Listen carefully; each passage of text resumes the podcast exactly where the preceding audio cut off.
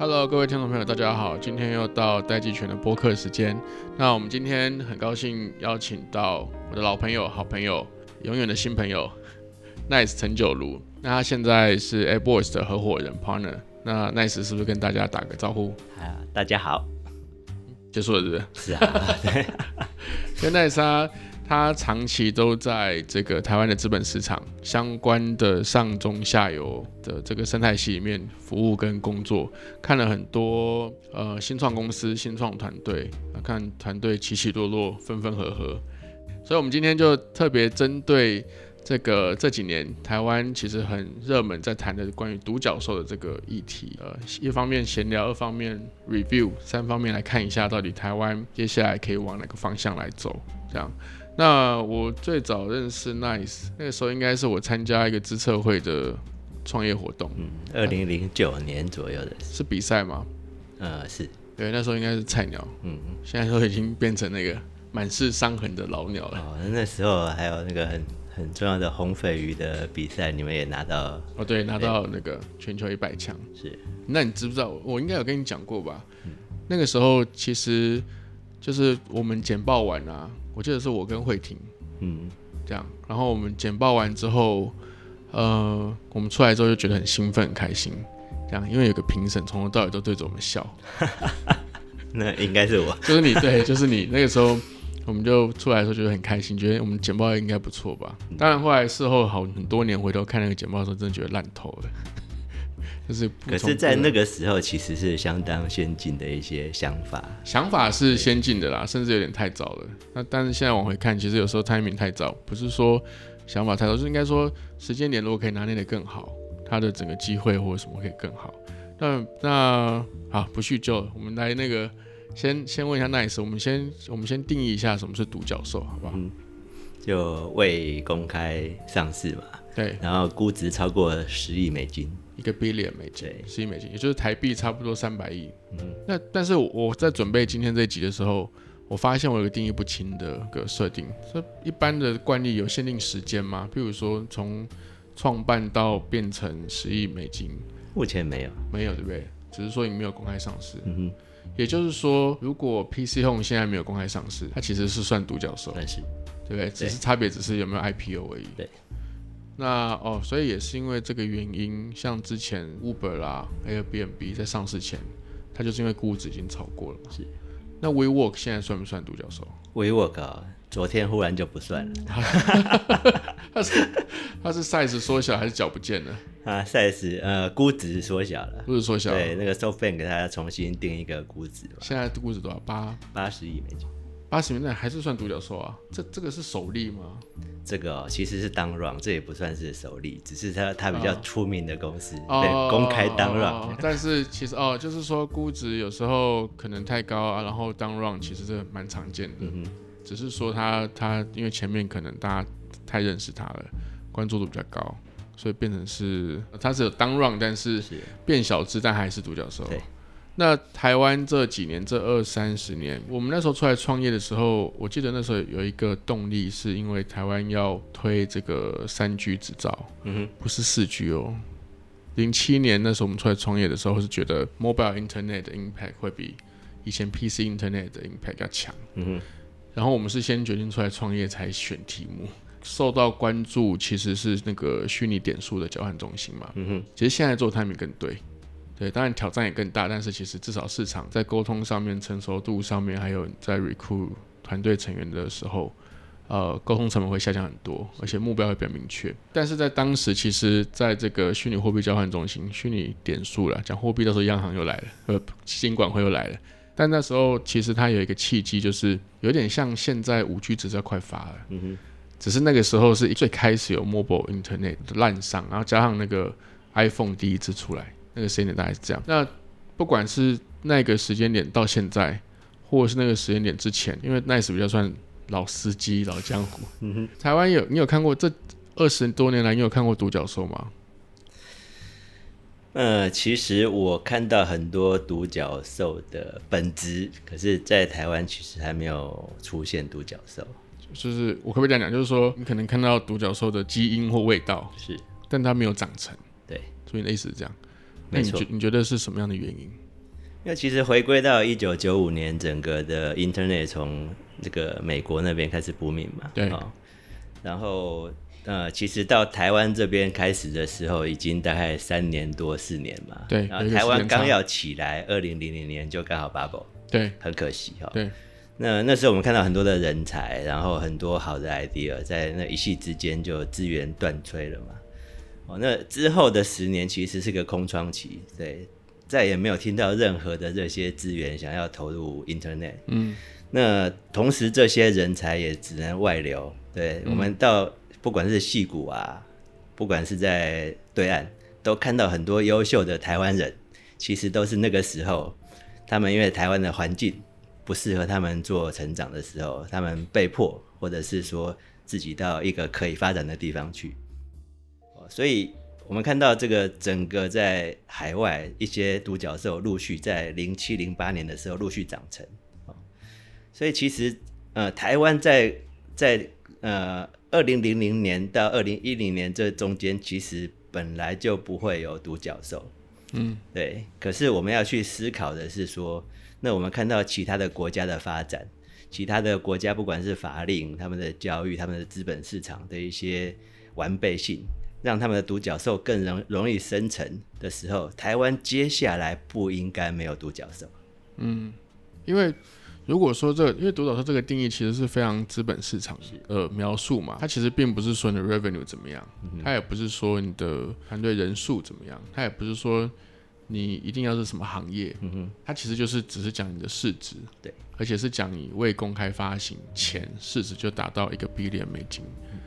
那如果我们先从资本市场来看，台湾的资本市场到底到底是一个什么样的状况？譬如说，它它跟国际的连接性怎么样啦？国际资金愿不愿意进来啦？还是说台湾本地的钱够或不够？嗯就是说，这到底台湾的资本市场是不是在这个环节就就已经不太适合，就是不太适合独角兽生长？如果我们以资本市场相对于我们看我们的股票市场啊，对，股票市场是未来经济的橱窗。对，你只要看这个橱窗里面有什么样的一些服务啊产品，你大概就知道未来这个国家这个国家经济会长什么样子。那我们看到说，不管是美国的纳斯达克，对岸的一些创新的一些一些条件，对，香港、日本、新加坡。他们都对这些新创，尤其数位经济相关的一些行业，有特别的一些协助，对哦，或是一些法令。可是，在台湾，我们看我们的股票市场里面，大部分是传统产业，对，到目前为止。对，那再对应回去，就是说，我们自己的这个橱窗都摆不进一些新创或是数位经济的一些项目的时候，那这个对新创来讲，其实是没有路走的。对他唯一能走的就是被并购或到海外去上市，就这两个哈，没有在台湾上市。对，所以接下来台湾其实不应该没有独角兽，要看我们自己的这些机制怎么去应对。我们很多的法规其实不能说比昨天好，解决不了问题，要比国际好。嗯，因为我们要跟国际去抢人才、抢资源，让我们的人、我们的公司有能力出去抢市场。对，所以我们很多的规范其实不能说啊，比昨天好就不错啦，有进步啦。对我们没有比国际好，任何的修改其实是没有用的。但我后来有个怀疑啦，有些人会说台湾市场其实很小，嗯很多人会有持这个意见。那假设今天就是说，在在呃企业或新创它的股票未公开发行、未公开上市之前，它通常会用它的营收或是某一个基础来算它的市值嘛？那会不会因为台湾的市场假设啦？假设我们今天很粗糙的讲说，哦，我们的我们的市场比中国大陆小三十倍，三十分之一那会不会假设只有看这个因素的话，会不会因为这样我们先天上可以长出来的 size 就它三十分之一？也就是说，它的独角兽如果全球的标准是一个 billion 的话，就差不多三百亿的呃台币。是。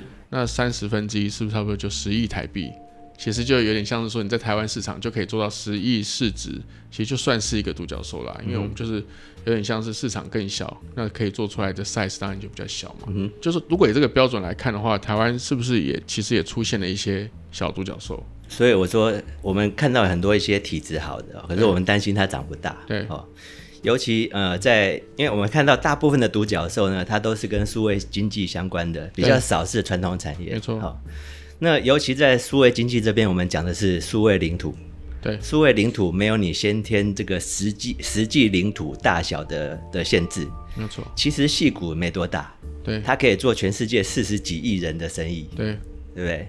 所以它它其实，而且很多这些美国的独角兽，它百分之七十的这些营收是来自于海外，对，并不是在美国本土，对，对。所以在发展这种数位经济服务的时候，其实是看自己这个团队能吸收多少资源，这个团队自己的格局、自己的能力去定义它未来它的数位领土范围有多大，嗯，而不是它的国家土地面积有多大。对。但这个会不会变成说，因为因为。我这几年也也跑了以色列，然后上个月才去芬兰跟爱沙尼亚。那他们，我其实跑了这几个比台湾还小的国家的时候，比如说以色列大概就是七八百万人嘛，应该是八百多万啦。那爱沙尼亚大概一百三十万人，比台北市的人口还少。是。那芬兰是五百五十万人，我们在那边当然会讨论到市场问题嘛。他们其实觉得是很奇怪的问题。就以色列就是觉得说，他他当然知道他的前后左右的国家对他都不尽友善，所以他们其实，在策略上很早，这个在国内都有共识，他的市场就是在美国，嗯哼，没有别的，就是美国为主。是，那甚至连新加坡都很清楚他自己的角色跟定位。那譬如说，像我们最近刚刚去拜访的这个爱沙尼亚跟芬兰，他们也对这个问题感到很奇怪，因为爱沙尼亚更不用讲，他们他们就说爱沙尼亚没有没有市场，嗯哼。所以爱沙尼亚他们只有这个，甚至爱沙尼亚人会在全欧洲移动嘛？那他们 default 值就是他们原生的市场很容易就是想欧洲市场，只是说偶尔会考虑一下策略，到底是要往北边一点去做这个俄罗斯的市场呢，还是说就直接瞄准整个欧洲市场？那他们从购买力啊、科技发展成熟度啦、市场的这个成熟度，或者是规范法令的完整度，他们很容易。很直觉的就是去想欧洲市场，所以他们或者是说像芬兰也是一样，说或者是说他们根本就不需要去考虑市场问题。可是我我拿这些国家的这个思考模式回来比对台湾时候，我我发现台湾其实常常会会卡在说，那我们到底我们市场是中国大陆市场呢？可是很明显好像又不是，尤其像这两年、这三年政治因素比较比较强烈影响的时候，好像去做中国大陆市场会有一些政治问题。那美国很明显要离我们很远。而且我们我们又不是一个成熟的双语国家，就是说我们的我们的这个官方语言或者是熟悉的这个自然语言并不是英文嘛。那这样台湾台湾要怎么看待这个市场？就是说会不会是因为市场太小，所以没有办法养出这个独角兽？那第二个问题是说，会不会台湾的这些新创其实干脆就应该放弃这个这个只看台湾市场，干脆就是完全的选定一个中国大陆市场？或是完全选定一个美国市场，甚至 Airbus 这几年常常在谈的这个大东南亚市场嘛？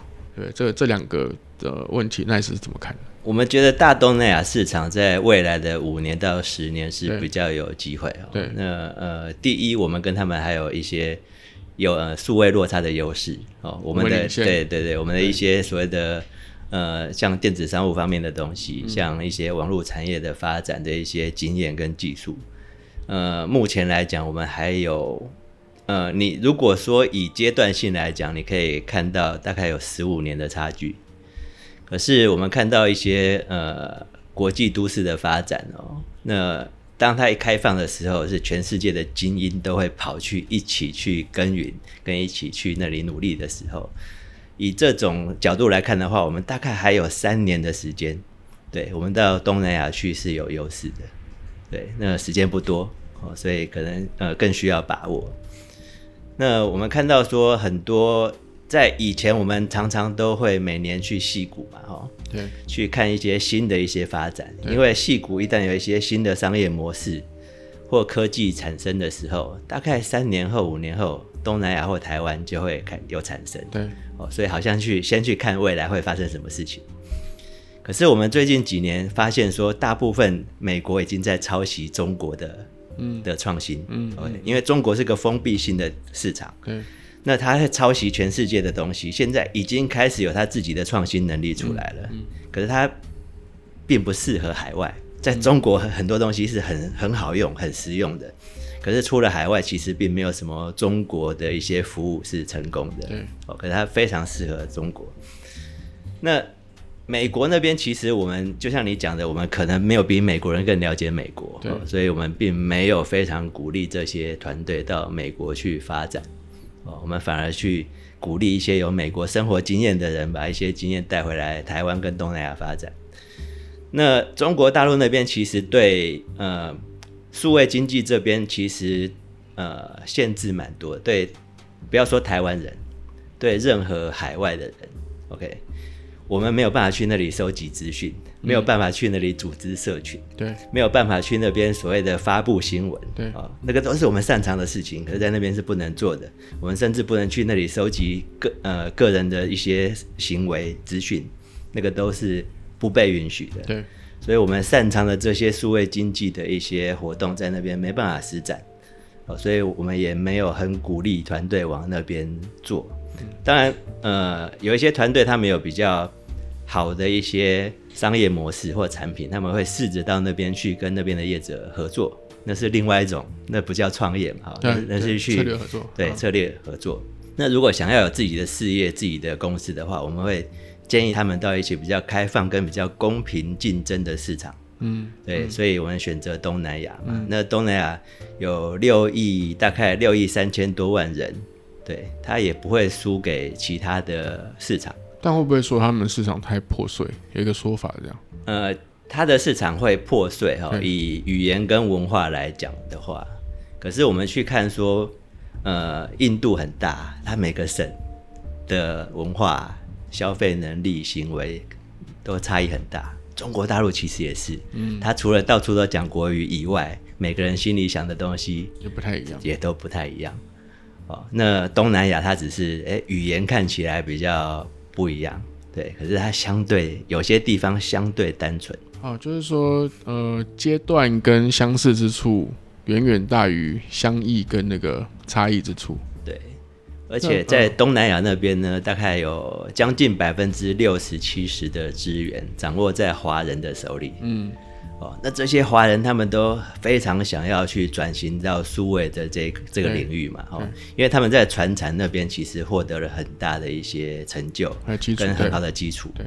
对，可是他们也很清楚，在接下来的数位经济这一块，他们是有落差的。嗯，所以他们也会寻求呃各个的资源，特别是在台湾、哦，因为他们大概呃三十五岁到六十五岁这个阶段的很多的人，以前是在台湾受教育的。嗯，对，我，以前的华侨他们 either 是送到美国受教育，如果要受跟中文相关的教育，只有台湾一个地方可以送。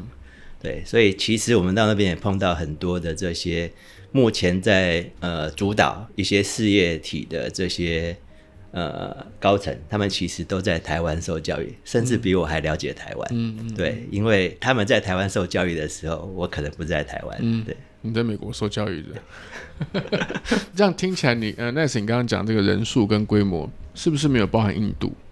没有包含印度，那对，就东嗯协嗯十国这样子。那为什么？就是说，第一个是说，我们为什么不把印度也拿进来看？其实我在看啊，我们在东南亚，我认为真正的竞争对手是印度。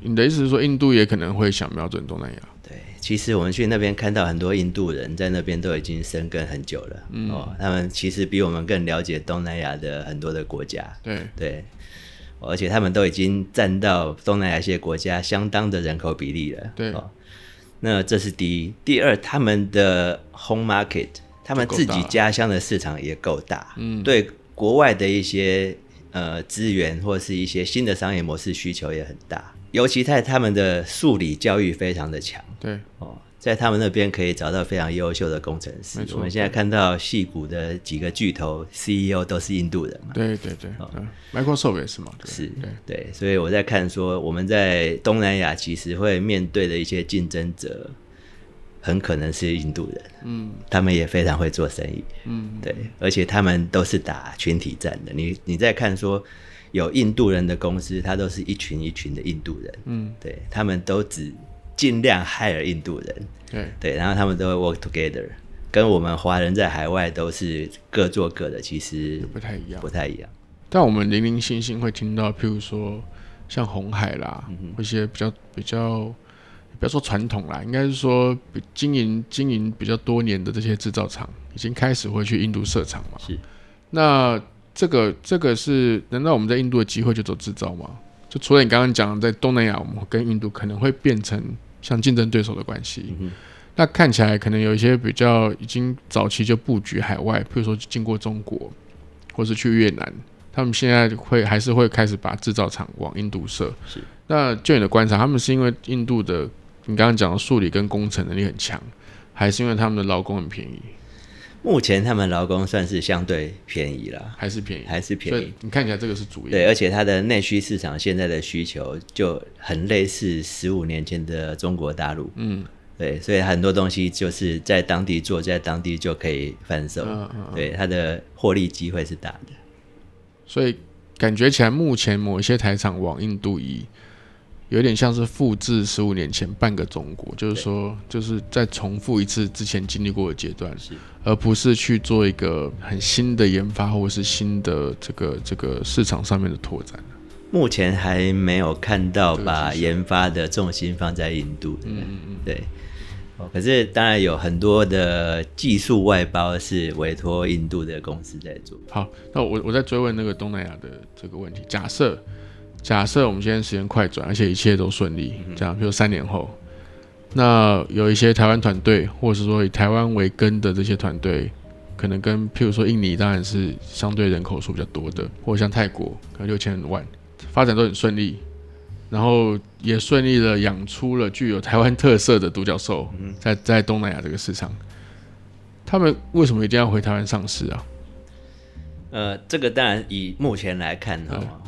我们也不会建议他回台湾上市对，对吧？哈，对，也就是说，也就是说，他可能可以去新加坡啦，你甚至在印尼上市都可以啊。对，可是我们时间快转嘛，对，如果五年后我们的资本市场的整个结构跟我们的规范，对，还是长现在这个样子，因为我怀疑就是会长现在，那就那就很糟糕，就是现在的所有的努力以后都是拱手把好处让给海外的人，就非常可惜。所以这这个听起来就变成说，反而是这个。呃，新创团队他们的这个自己的主业的市场，就是他们客户在哪里，才会让他们有这个市场规模或市占率嘛？当他这个事情做到的时候，他有个市场价值的时候，他其实不一定要回台湾上市啊。就是说，他的资本市场价值，所谓市值，是就可以应该也可以也应该反映他自己本业的这个市占率的那个市场是给他的这个价值嘛？在这个逻辑下，其实就。跟台湾，这除非台湾够开放，嗯哼，要不然其实没有必要一定要在台湾上市啊。对，所以我们现在紧张的就是台湾还不知道要赶快开放嘛。哦，你看说像美国纳斯达克，它重要在哪里？它让全世界的人去投资美国的新创，对，对不对？让美国人也有机会投资自己的新创，对，对，然后他的新创有能力、有资源去并购全世界的人才、技术跟市场，对。对，所以是大家都获利的事情。嗯，我们不应该把这件事情让它在其他地方发生嘛。尤其是我们应该扶持我们自己的新创。对你，不然的话，我们的新创做到一定程度的时候，被迫到海外去上市，对，或者是一定会被其他上市公司给并购掉嘛，这是非常可惜的。对，这样我们永远都不会有独角兽。那如果是这样，那我反过来想，假设这个事情看起来好像是逆势了，就是说，如果我们假设独角兽要发生在台湾，呃，有些当然这个很直觉，当然就想说在台湾上市嘛。那如果这条路看起来是比较逆势的，或者是说，如果我们快转三年五年，这个会会就有独角兽市值的公司是它的市场是在大东南亚这边发展起来的，所以它比较高的可能性也比较顺理成章是在东南亚的资本市场上市。那也就是说，台湾在台湾股市上市是一个不 make sense 的选择。台湾可以参与的方式会不会是，譬如说国发基金啊，或台湾的钱积极投资这些台湾团队走出去到海外市场来发展，会不会是一个比较好的策略？这是一个目前啊，以目前这样看起来，如果我们的资本市场的整个的策略跟导向没有改变的话，你说的是最好的策略。嗯啊。那我们当然是希望双轨并行嘛，哦，对不对？让他们可以到我们国家有一些资源集中，变成一个战略性的一个资源，让某些这些航舰可以先开出去。可是我们还是希望说，未来全世界的资本市场要投资台湾新创、投资东南亚新创的时候，应该可以在台湾就有机会投资到他们。嗯，对。那很多的那之后，我们就是比如说国家的资源可以越来越少，因为全世界的资源会灌进来。对，对我们国家的资源是用来点火的，不是一直燃烧的嘛。但是他假设这个事情，那次讲的事情也顺利发生了。譬如说 FDI 或者国际资金或国际创投，他们都进到台湾投资台湾新创，这个也在逻辑上也不必然一定要在台湾上市啊。没错，对。可是大部分的人对前期的这些参与应该发生在台湾嘛？嗯嗯，对，嗯嗯嗯。好，那我们让我们来谈讨论一下。我想要，我一直很好奇，就是那这几年的观察，有没有什么样的独角兽的种类，就是产业别是比较有机会的？我们刚刚讨论独角兽，其实还是回到一开始的定义，都还是一个 billion 美金，就是说十亿美金未公开上市的这个企业的总市值。我们在讨论这个所谓资本主义的时候呢，其实有些人说它是争论，但我觉得这也不是什么争论。他的意思就是说，不管今天从事什么行业，比如说你是航空业，还是什么汽车制造业，或者是呃金融业。保险业、服务业啊，就各种呃生计业都可以。总之，资本市场就是可以把你这个企业算成一个数字，就是你的你的市值啦，就是把你算成一个数字，这个就是你的市值。然后市值跟市值之间就可以比较，他们就可以完全忽略其他的价值，单纯用钱的价值来评估说，好，红海即便做的这个产业跟这个 PC Home，我是举例啦。他们的产业属性不一样，一个是做电子商务的，一个是做这个这个呃三 C 代工的，但他们都可以算出一个钱的价值，然后来比较它的 size。那在这些不同的行业里面，台湾我们如果先不，我们先跳过这个资本市场或上市的问题，台湾在产业类别上面有没有？那是觉得哪一些是特别有机会的？原因是什么？特别有机会啊！现在我比较从从这个角度去看。嗯，确实没有了啊？为什么？台湾有很多隐形的冠军啊。对，那隐形的冠军我们知道它不错，可是因为隐形，所以没有市值嘛。因为没有人看到啊。对，没有人看到，就像隐形黄金一样啊。对，可是这个是我们国家非常骄傲的。我们常常说我们有很多隐形冠军，我们很骄傲于隐形。对，所以这个其实是一个风险哈。为什么？因为年轻人不知道你嘛，哦，投资人不知道你，嗯，客户也不知道你，只有少数的那些那个 to B 的的 buyer 知道你。对。一旦他们转单的时候，其实你就没有市值了哈。以后想要有市值都困难了。反正你隐形嘛，对你隐形嘛，所以这其实隐形不是一种骄傲，隐形是一种其实要有一个危机意识。嗯，对，因为他们未来其实都没有办法跟人才、跟国际市场、跟投资资金接轨，他们是隐形的。那为什么为什么以前会有隐形冠军这种词出来？不，我我确定一下。呃，刚刚 Nice 讲到讲到说，如果你一直过分隐形。其实人才也不知道你在哪里，也不知道你是谁，然后国际资金也不知道你在哪里，你是谁，所以他也不会说有这个人才跟资金都不会有那个诱因去，或是有那个现实可以辨识到你嘛。这个听起来其实就是指能见度嘛，对对不对？那那这个隐形冠军这个是怎么发生的？就是为什么大家会突然觉得隐形冠军好像很厉害？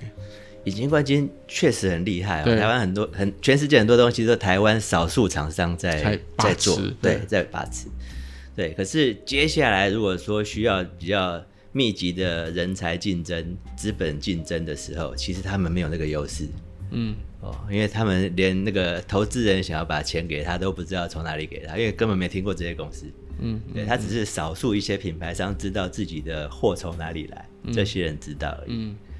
对，那这个其实，在接下来的竞争都是非常不利的。我们知道说，接下来的市场变化是大的，对，要有能力很快的去抢到人才、抢到一些技术、抢到一些资金的时候，这些公司、这些企业其实都是没有能力的，因为没有被看见嘛。对，没有被看见，就是慢慢的新一代的技术人跟钱，对，都不知道他们的存在。对，那这这是一块，那另外一块我们在讲说。另外一个担心的是，很多的我看好的独角兽也不会在台湾发生。嗯，哦，比如说我们有优势的远距医疗。对，OK，远距医疗不但可以让我们的医疗产业可以更蓬勃的发展，让全世界的医疗产业到台湾来发展。对，同时呢，我们的保险业哦，因为像美国，他们已经大部分的州都用远距医疗，嗯对，在协助保险业嗯的发展。嗯 OK，为什么远距医疗跟保险业的发展有关系？嗯我不管是这个社会的保险，或是个人的保险，对我都是为了要降低风险的成本。嗯那你付钱跟我买保险，你要去治病，你自己去治病治十次才好，那我要付十次的钱。对保险公司哈、如果说我有远距医疗跟我的数据科技的时候，我告诉你到哪边去，只要一两次就好了，我就省了八次。嗯。OK，你也省了时间，你也觉得服务非常的到位，嗯。对对？很多重要的事情、严重的事情不会发生，我整个保险体系也会降低成本，对。对，这个是对大家都好的事情，嗯对。嗯。可是我们的远距医疗一直没有去开放，哦，那很多远距医疗的团队都出走到对岸去，到新加坡去，对，哦，那这个都其实之后都会影响到我们的发展嘛，哈、哦，那聚落的产生，远距医疗的聚落以后不在台湾的话，那这些聚落它会不断的养成人才，不断的产生新的商业模式，对，跟它的一个新的产业的发生，它就不会在台湾。就我就变成说，台湾人可以在台湾去连到国外的远距医疗，对。对，服务提供者在国外，对，或者是全世界都可以去享受台湾的远距医疗，就走台湾人不能。对，嗯哦，那是很奇怪的事情哈、呃，那另外一个，比如说 FinTech，对。哦，像北欧一些国家，他很清楚自己的传统的这个金融产业没办法跟上这个国际的大的金融服务的时候，他们开放 FinTech，让全世界想做 FinTech 的团队到他那里去发展。他的国家不但可以去有一个新的 FinTech 的的金融产业出来，那全世界未来要买这个 FinTech 的 solution 的时候，都必须跟他们进口。对对，聚落在那里产生。哦那我们也看到说，这个新加坡它已经有特区，特别是学校，大部分学校里面都有无人车，对对？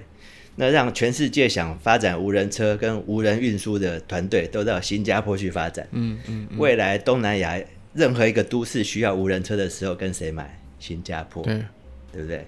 所以，我们看到我们的一个开放落后的时候，很多我们有优势、有机会产生独角兽的产业都被人家拿走了。都被拿走了。哦所以接下来台湾要面对的是智慧落差、嗯。O k 而不是所谓的数数位落差。数位落差基本上大家都可以上网了嘛，每个人都可以查到很多的资料了，嗯嗯。很多东西可以数位化去运用。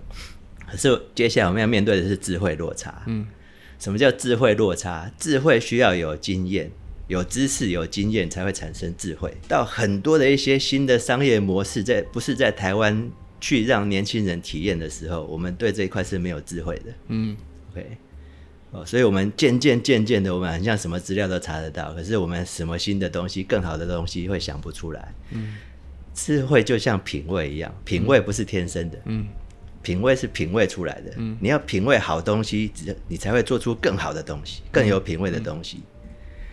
生活体验也是，很多新的这些服务你没有体验过，你做不出更好的服务。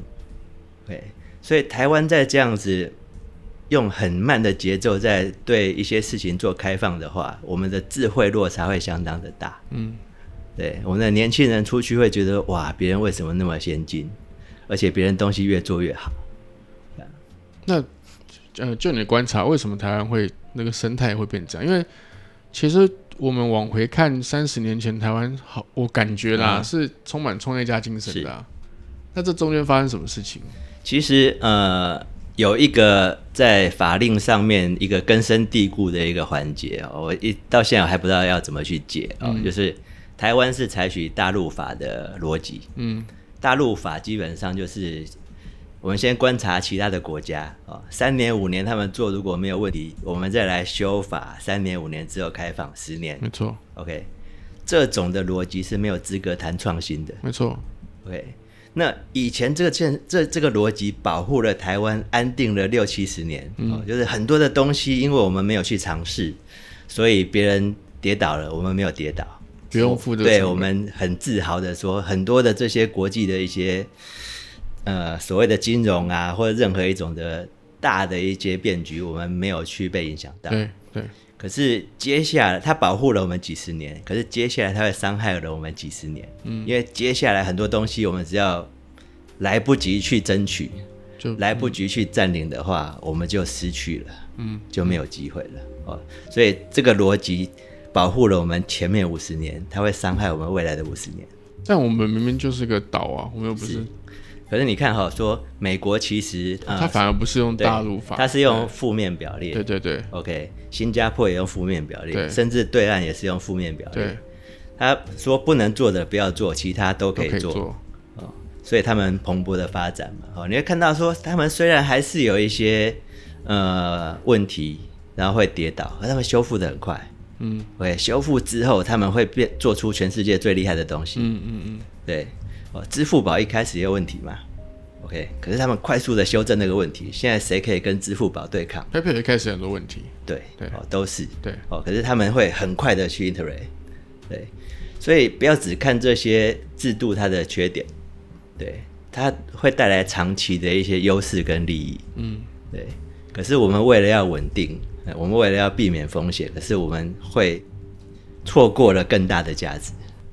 譬如说，像那是你刚刚提的，他呃有一本书叫《闪电扩张》嘛，是，就是 Hoffman 写的。他的意思就是说，你这个闪电扩张，你能够，你能够去包容，或者是能够去容忍，在闪电扩张中发生的这些错误，包含管理上面的啦，行销上面的啦，其实是有两个要件，至少啦。那本书其实蛮好看的，虽然不符合台湾现在的民情。但他他说里面的两个要件，一个是说你要有足够相信你或支撑你的资本市场，嗯哼，对你不能闪电扩张，扩张到一半或三分之一的时候，就就有点像你油门踩到底，然后没有油嘛，那你速度也拉不起来。那第二个是说这个闪电扩张的最重要的意义，其实就是奈斯你刚刚讲的，你可以比别人呃抢占到市场，或者是你可以比别人快能够超越那个学习曲线，就是说你透过扩张的时候来在这个这个发展的过程中。取得比的潜在竞争对手或实质竞争对手早取得最宝贵的经验，然后来产生网络效应，然后来来进入一个这个可以占领市场之后易守难攻的一个市占率，嗯才值得做闪电扩张。但这个不是就回到这个套套逻辑嘛？就是说，台湾如果没有这个资本市场的支持，是那台湾也也不会去包容，或者说没有这个环境可以让大家可以。用很小或很低的这个失败的成本或风险，来快速学习或累积这个新产业，或者是新的独角兽需要累积的的经验或是知识了。是，那怎么办？那台湾怎么办？对，所以其实有我们现在看起来有三个比较大的环节。对，如果台湾以后想要出现独角兽的话，第一就是法规嘛。对，哦，你这个东西在台湾不能做，它怎么可能会长成一个公司，或是长成一个市场？对，没错，对，不可能。对，那变变成说，一些产业你没有开放，全世界的这些人即使想来都没办法来。嗯，那你在台湾的人才也只能出走。对，这第一个，这法规面，哦，对一些新的一些产业的开放，对，要要做到。那第二，环环相扣哈，法规开放，一些东西可以在台湾慢慢长成的时候。